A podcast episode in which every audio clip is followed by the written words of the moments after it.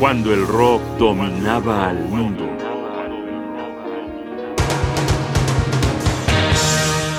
Lou Reed, solo pero bien acompañado.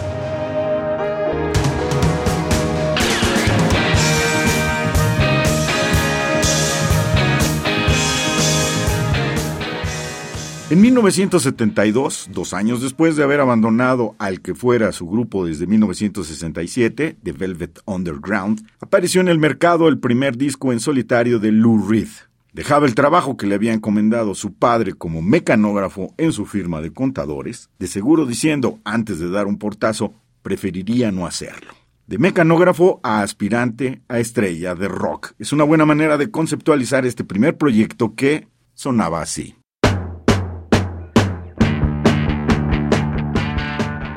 Estamos escuchando I Can't Stand It.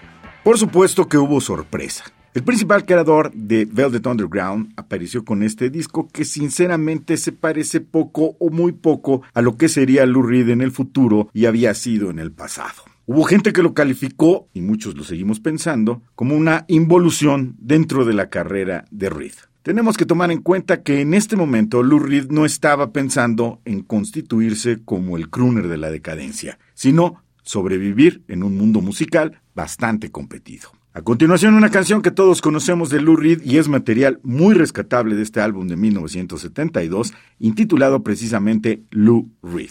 Escuchemos Berlín y recuerden que ese piano que introduce a la canción, con su cadencia de cabaret de la República del Weimar, es nada menos que Rick Wakeman.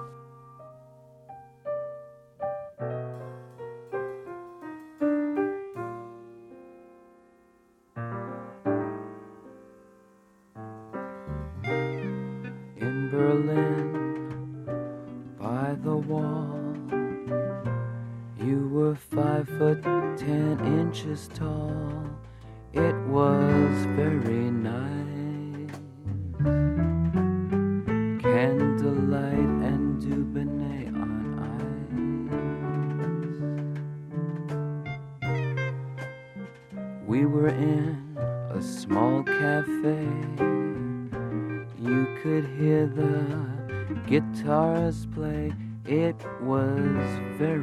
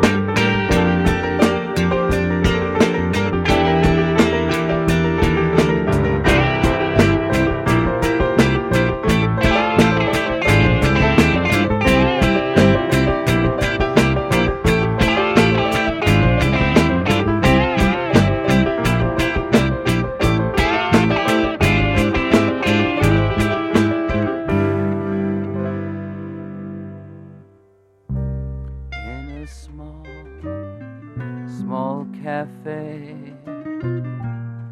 We could hear the guitars play. It was very nice. Candlelight and Dubonnet on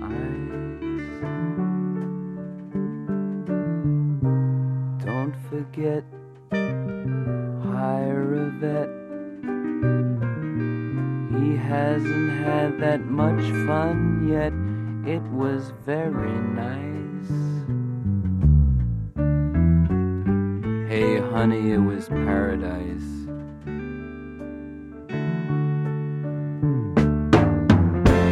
You're right,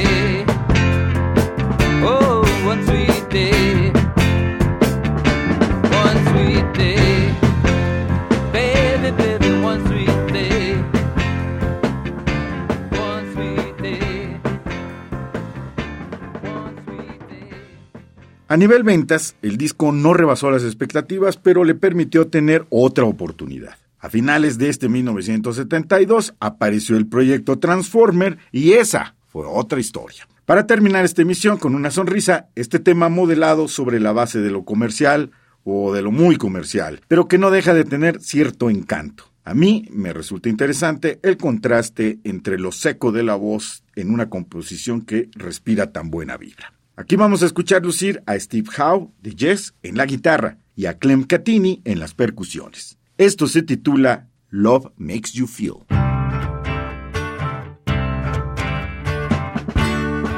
Life isn't what it seems. I'm forever drifting into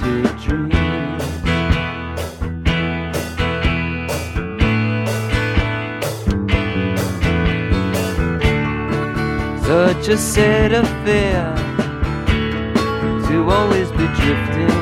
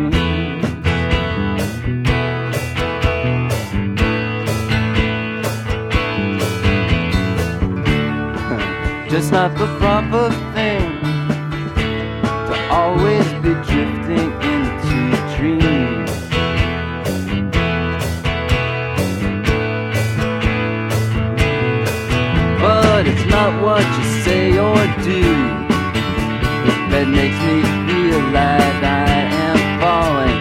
It's things that we've both been through that makes me feel like I am upside down.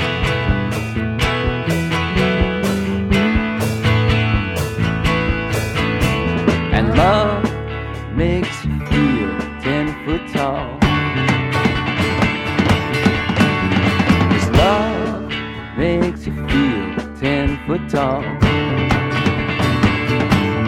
Sounds like this.